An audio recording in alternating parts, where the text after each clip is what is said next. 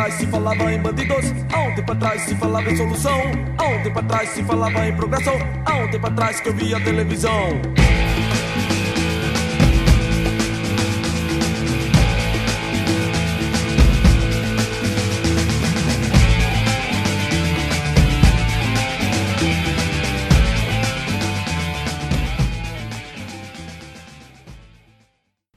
Bem-vindos a mais um Rede Poderosa de Intrigas. Eu sou Patrícia Quartarolo e estou aqui com o Caio Lima. Oba, e aí, Paty, tudo bem? Não muito, e você? Nada.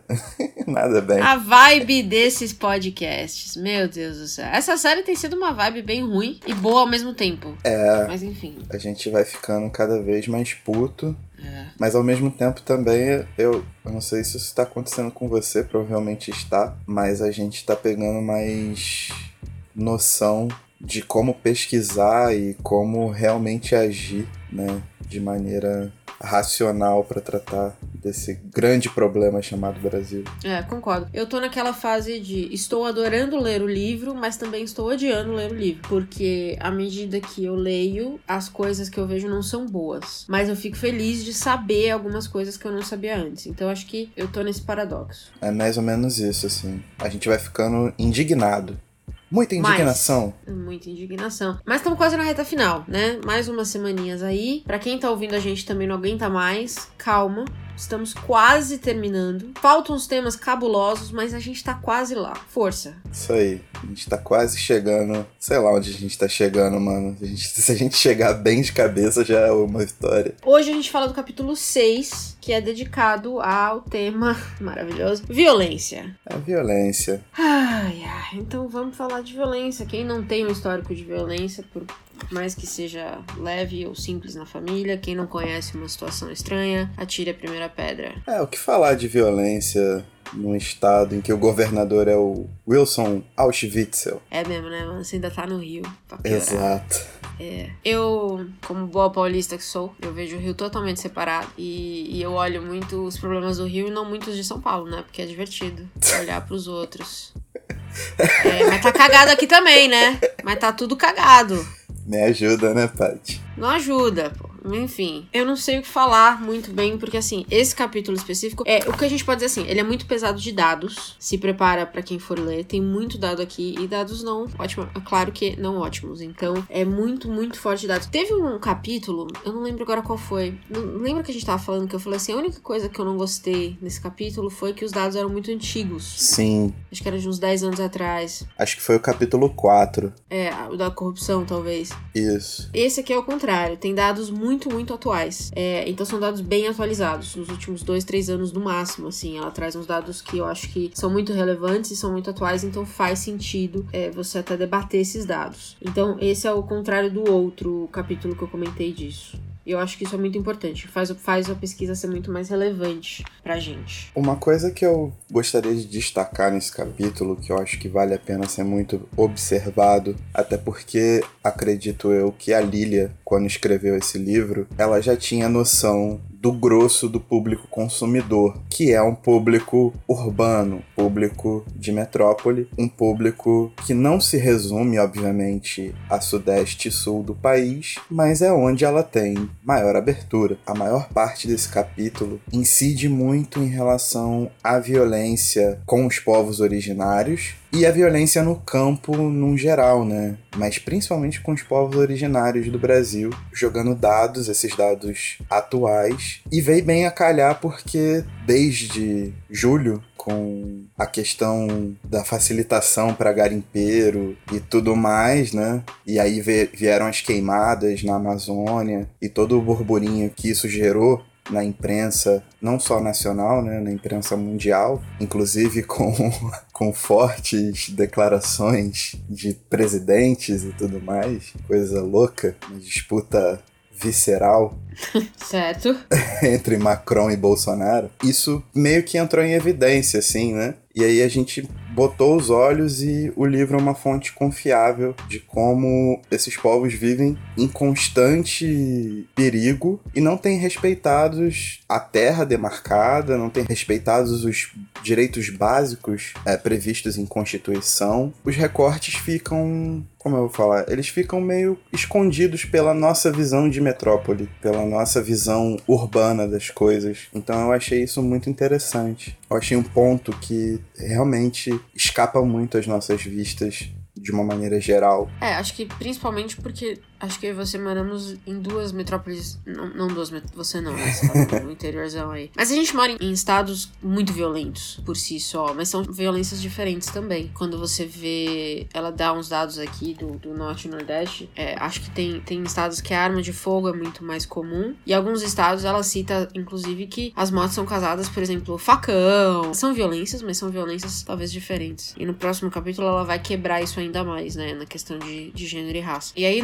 teve também um episódio que a gente comentou que a segurança na última eleição foi. É, estava em primeiro lugar como a preocupação dos brasileiros, a principal preocupação dos brasileiros. E foi a primeira vez que isso aconteceu, acho que em 10 ou 15 anos. Normalmente a educação, saúde, dessa vez foi a segurança. O que, o que levou à eleição de não só de um presidente extremamente tapado, mas o que eu digo é de, de discurso violento, mas da bancada da bala se fortalecer, né? O que é lamentável num país em que se morre tanta gente. Uma das coisas que devem ser ressaltadas, inclusive em relação a esses dados, numa pesquisa recente que saiu em algum veículo que eu não me lembro qual nesse exato momento, mas que eu vou colocar aí no descritivo do, do episódio, é que a gente está em outubro de 2019 e só chegando em outubro tem 51 ocorrências a mais que o ano passado todo de é, ataques, né, de agressões a povos originários. Então, tipo, o discurso ele veicula permissividade. Essa permissividade está sendo exalada e está sendo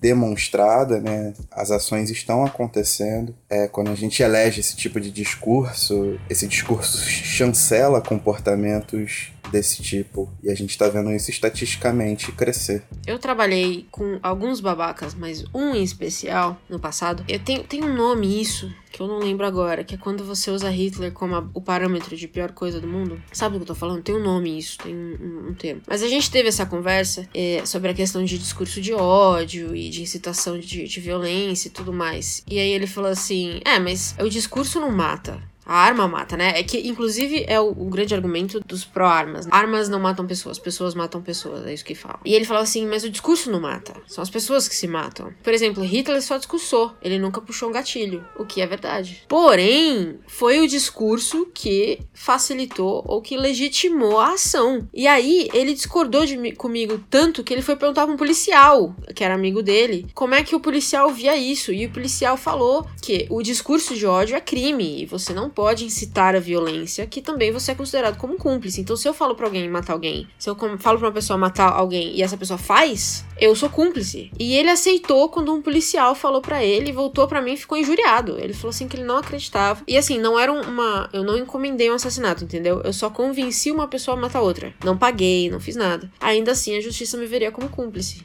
segundo esse policial. Ele ficou injuriado, ele ficou horrorizado com a ideia, porque as pessoas não pensam nisso. Mas olha como as coisas elas acabam se conectando. A partir do momento que ele foi procurar um policial e colocou a argumentação sobre o julgo de alguém que com certeza tem que estar bem embasado, né? Ele tem que conhecer para poder agir. Espera-se, espera-se que tem que conhecer, né? É, espera-se que tem que conhecer, né? Ou às vezes faz o que faz porque conhece. E aí tem a chancela, né, dos poderes públicos aí. Mas enfim, isso mostra como tá ligada a questão que a gente falava do mandonismo, do poder coercitivo que a autoridade outorga que pode inclusive estar fora da lei, que é um, muito dos casos das milícias que tomam a zona oeste do Rio de Janeiro.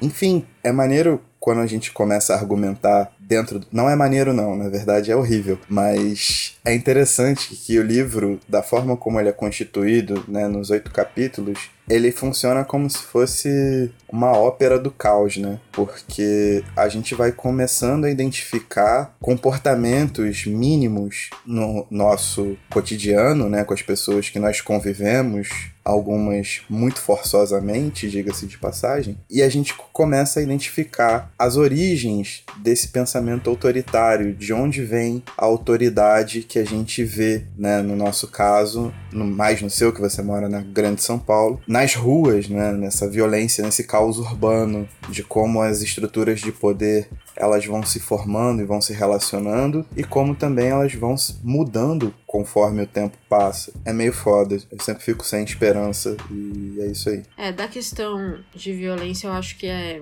é uma conversa muito extensa. Eu acho que as pessoas tendem a ter essa conversa de uma forma já enviesada, porque, como eu falei, todo mundo conhece uma história, ou própria, ou de alguém, ou de alguém próximo, assim. Eu acho que todo mundo tem alguma história ruim para contar, seja que foi furtado em algum lugar, ou assaltado à mão armada, ou sequestro, enfim. É, e existem modalidades de, de roubo que são muito típicas de. O sequestro relâmpago, por exemplo, é uma modalidade incrível que, se eu não me engano, foi criada no Brasil, a criatividade brasileira, dando aí a luz a esse tipo de coisa. Mas assim, eu acho que. Então é difícil a gente ter essa conversa sobre violência de uma maneira limpa, sabe? É difícil a gente não ser enviesado numa conversa como essa. O problema, eu não vejo nem ser enviesado. O problema eu vejo que é a, extremi a extremização do discurso, né? Porque os nossos problemas de violência, eles são muito, muito de longa data. Eles não são do último ano. É, eles não são dos últimos 10 anos. Eles são antigos. E eles são contínuos. É, algumas coisas na estrutura de poder, por exemplo, os milicianos que hoje são donos do Rio de Janeiro, Flávio Bolsonaro, eles são uma nova estrutura de poder que não, não é tão antiga quanto as demais. Mas a gente não tá falando de um assunto novo. A gente tá falando de, de coisas que vêm aí de décadas e décadas de violência extrema. A gente teve um, uma ditadura extremamente violenta. Então, então, eu acho que essa conversa é muito complicada. E lendo esse capítulo, na verdade, eu senti que eu tava lendo uma notícia, tipo, numa veja da vida. E eu terminei de ler e eu não conseguia pensar muito no tema, entendeu? Porque eu acho que é, é cansativo. Não sei se, explica, se tô explicando direito. Eu acho que além da naturalização da violência e do enfoque midiático nisso, né? Tanto que nós temos vários programas dedicados a isso em rádio, TV, internet, etc. Eu acho que pensa-se muito no crime e pouco na solução do crime, sabe? Pouco no meio de, de fazer com que essas mortes que assolam todas as esferas da sociedade comum, da sociedade que está ali trabalhando todo dia para ter o que comer, que não por acaso é 99% do Brasil, acaba que todo esse pessoal está sempre pensando no crime em si e as soluções vão passando pela frente da gente, a gente não consegue captar. E alguns dados importantes ficam jogados, a gente não consegue ter noção da gravidade desses dados porque a gente sempre tá meio que enfastiado, meio que cheio. E toda vez que a gente pensa que não tem como piorar, a gente vê que piora, vê que acontece alguma coisa mais absurda, alguma coisa mais relevante, e a gente simplesmente se coloca num estado de saco cheio, num estado de medo, um estado extremamente conservador em relação a como combater esse crime. Mas, por exemplo, uma notícia muito importante que saiu recentemente, eu vi essa notícia publicada em vários portais, é que o número de policiais que se suicidam já é maior que o número de policiais que morrem em serviço. Então, assim, será que realmente colocar esses policiais para ir para a rua, combater, igual acontece no Rio de Janeiro, igual acontece em São Paulo, em todos os estados do Brasil, realmente está sendo a melhor solução? Porque os caras estão se matando, velho. Eu acho que a gente tem essa ideia nas cidades, principalmente com essa urbanização insana que a gente tem, de que a gente vai conseguir construir os muros e aí nós estamos seguros aqui atrás dos nossos muros. O que, o que a gente já sabe, por exemplos e casos que aconteceram, que não é verdade. Mas eu acho que a gente esquece de, de discutir um pouco a questão da violência, é, o quanto ela abrange todo mundo, porque a violência que chega até mim não é a mesma violência que chega no morro, certo? Talvez em algum momento ela me toque de alguma forma. Então, em algum momento, então, por exemplo, eu já tive meu celular roubado. Esse celular hoje pode estar dentro de um presídio PCC, certo? Mas o, o meu, meu marido já foi, já sofreu um sequestro relâmpago, mas liberaram ele umas horas depois, roubaram o carro. É, então, em alguma forma, essa violência ela, ela, ela toca a gente de, de alguma maneira. Mas não é a mesma violência que acontece no morro. O que eu acho que as pessoas deixam de perceber é, ela eventualmente não vai ter para onde ir, entende? Então, a questão da gente ficar aqui discutindo, e a Lilia fala isso, que é a questão do armamento, né, que muita gente diz que a população deve se armar para poder se proteger. esse o absurdismo disso é que, primeiro, não é meu trabalho me defender. Eu pago o Estado para isso. Isso é trabalho do Estado. Isso é trabalho de pessoas treinadas para isso, que mesmo com todo esse treinamento não estão dando conta. Por N motivos. Por N motivos. Se, se a violência faz isso com esses policiais treinados, né, em teoria, em teoria que tem o apoio para participar dessa guerra, o que ela não faria com um cidadão comum, entende? É aquela coisa, né, cara? Se o policial treinado confunde skate com fuzil. É, ela traz um, um, um, dado que eu, foi um dos melhores que eu achei do capítulo todo, que é, é, o dado que a CPI do tráfico de armas encontrou, que ela estima que cada 1% do aumento do número de armas é, nas mãos de civis tem um crescimento de 2% nos índices de homicídio. Então dobra, né? É, e tem, e tem uma. Há um tempo atrás, quando a gente voltou a falar da questão do, do, do armamento, eu acho que foi a época, vou ver se eu acho isso também, mas um, um jornalista fez uma, uma matéria matéria sobre a arma que foi roubada da casa dele e depois foi usada para matar três pessoas. Que é o que mais acontece, na verdade, com. Não o que mais acontece, é que acontece muito quando com armamentos civis, né? Que não sabe usar, e aí ou tem em casa e, e, o, e o bandido entra e leva, que foi o que aconteceu com ele. Essas armas são roubadas e aí elas viram armas dos traficantes, elas não viram armas da polícia. A menos que a polícia esteja te roubando, que também, assim, sendo Brasil, eu também não vou dizer que não acontece. É, às vezes acontece, o cara. sabe, mas enfim tá em casa tranquilo e você encontra na casa dele 117 fuzis. Tranquilão. Então, de boa. E o que, que você faz com 117 fuzis? Dá pra fazer. Sabe o que dá pra fazer? Dá pra fazer. Quando eu era criança, a gente fazia acampamento na sala. Sabe? Que a gente montava com lençol. Dá pra fazer assim uma, uma, um campinho de arma. Montar uma. Como chama? Uma barraquinha. Eu acho que foi legal. É a nova barraca do Gugu pra Bolsominions, né? Com fuzis. Ai, que Nossa, fofo. interessante. Dá Gostei, pra fazer, joga um lençolzinho em cima, fica fofo.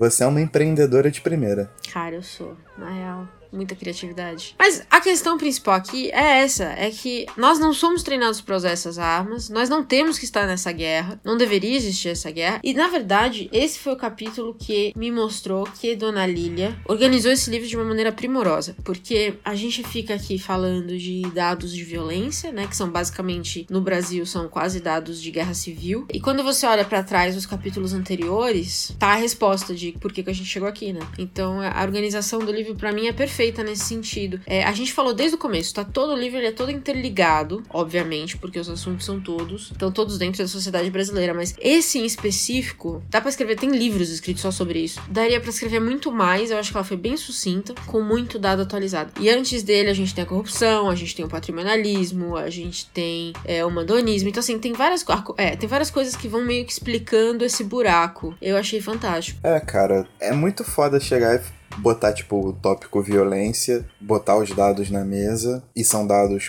como eu falei no último capítulo, concretos, bem embasados, fruto de pesquisa, de coleta de dados, basicamente científica, com rigor técnico absurdo. Quando a gente bota esses dados na mesa e vê que está no meio estado de guerra, e esse estado de guerra vem crescendo num contínuo, a gente começa simplesmente a ficar desarvorado. Mas na questão do livro, é isso, cara.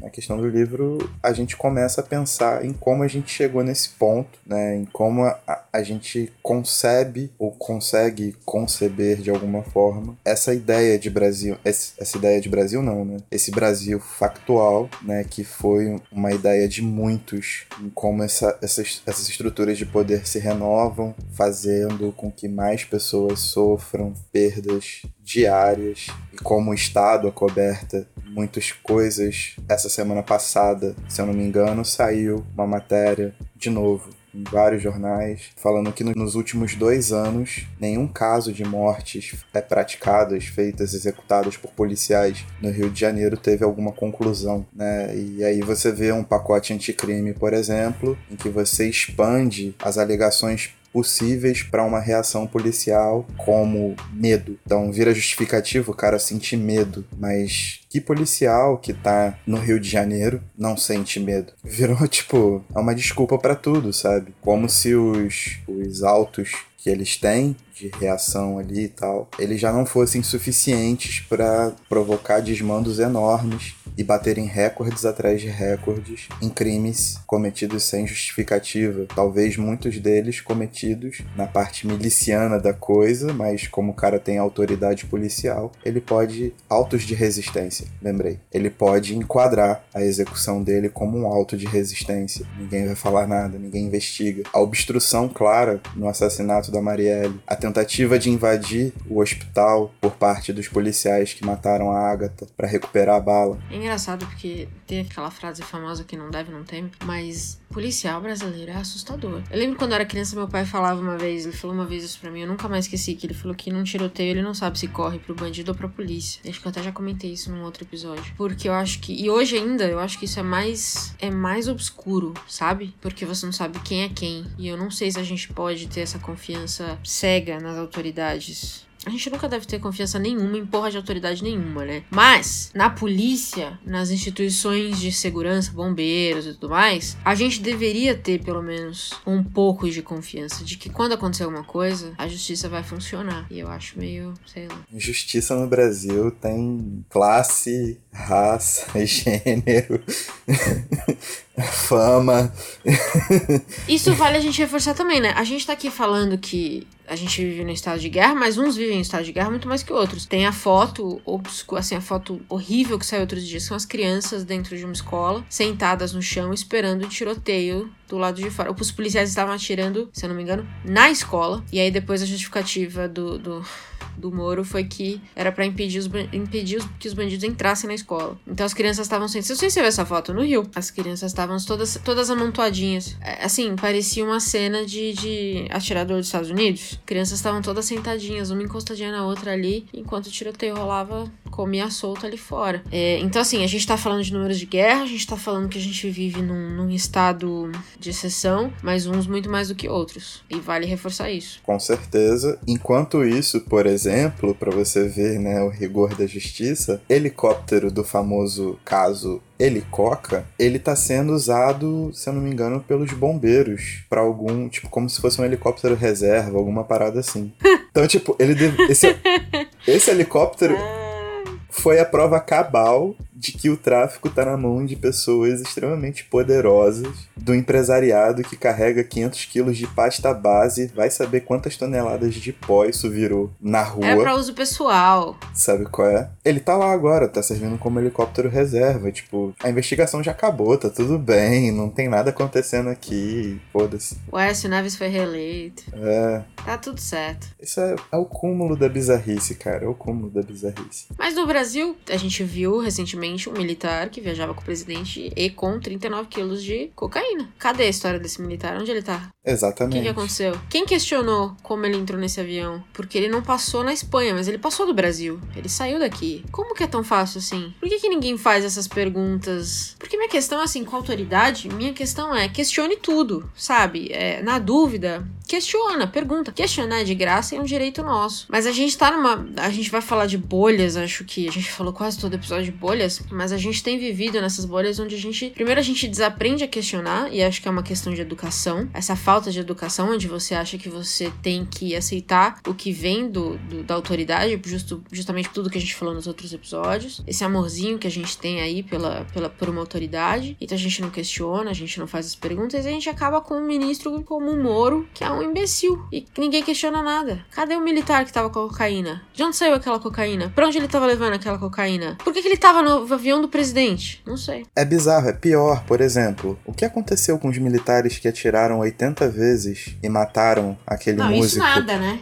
Isso nada, a gente já sabe. Eles são soldados comuns, não são caras especiais que estão no avião presidencial. São soldados de rua, sabe? São soldados que estão ali, são militares no caso, que estão ali, que cumprem serviço normalmente, fazem parte dessa base da pirâmide. E o que aconteceu com eles? Qual é a justiça? Os caras atiraram 80 vezes num carro de passeio. É o cúmulo do absurdo. É o cúmulo do absurdo. E a gente fica sem resposta para tudo, para tudo, sabe? Então, tipo, é triste, é desolador. Muito. E eu acho que isso entra também naquela conversa que a gente teve sobre corrupção, que é dar um nome certo às coisas, né? Então, chamar as coisas pelo que elas são. Miliciano é bandido. E o Estado é genocida.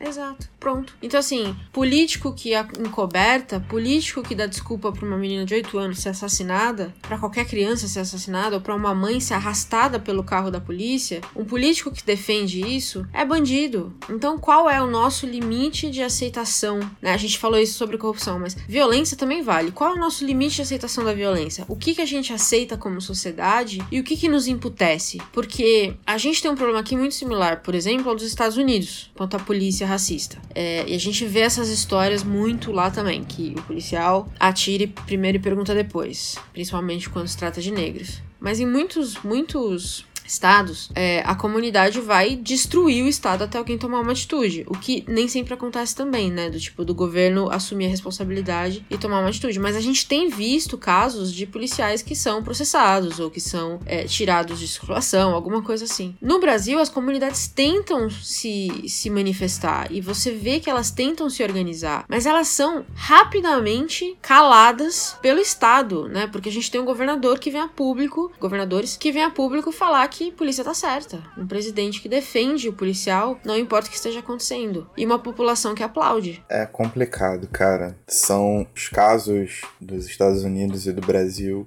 A gente pode fazer várias avaliações conjunturais, mas eu acho que eu tava até conversando com um amigo acerca disso. Nos Estados Unidos, ele é um país racista. Só que né, negros realmente são uma minoria na população. Acho que é, assume em torno de 15%, 20% da população estadunidense. Aqui no Brasil, pessoas que se consideram é, negras ou pardas, né, que seria negro, mas enfim, não é uma discussão que eu possa me aprofundar também, elas assumem mais de 50% da população, mais da metade de um país que se identifica como negro. E é aquela coisa que a gente volta a falar, tipo, isso não é revertido em políticas públicas, isso não é revertido numa representatividade maior no nosso sistema de governo, isso não é refletido no sistema judiciário. Na verdade, o que você vê é um carceramento massivo, é um genocídio praticado pelo Estado, é uma pobreza quanto mais, né, que, que assola essas comunidades que não veem possibilidade de uma dignidade de existir, porque nem saneamento básico essas, essas pessoas possuem, não possuem oportunidade de estudar direito, não possuem sistema de saúde, não possuem segurança, não possuem nada. E aí a gente entra para o que a gente discutiu lá no capítulo sobre o NEM da Rocinha,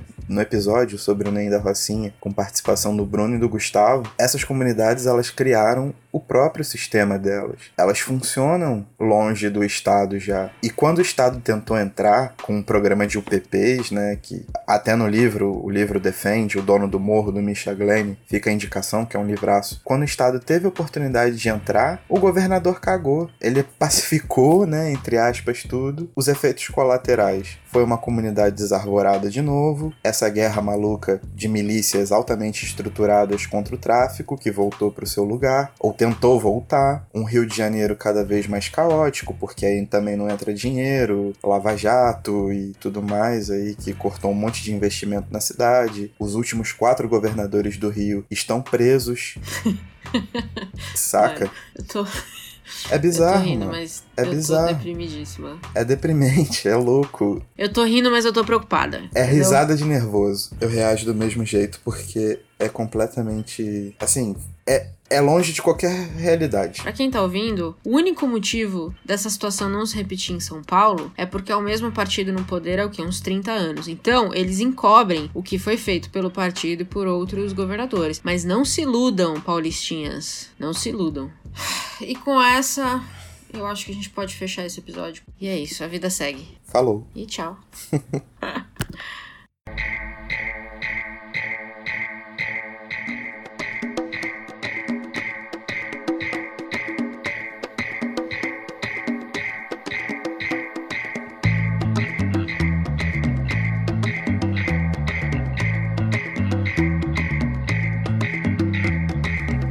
atrás se falava em bandidos, um tempo atrás se falava em solução, um tempo atrás se falava em progressão, um tempo atrás que eu via televisão.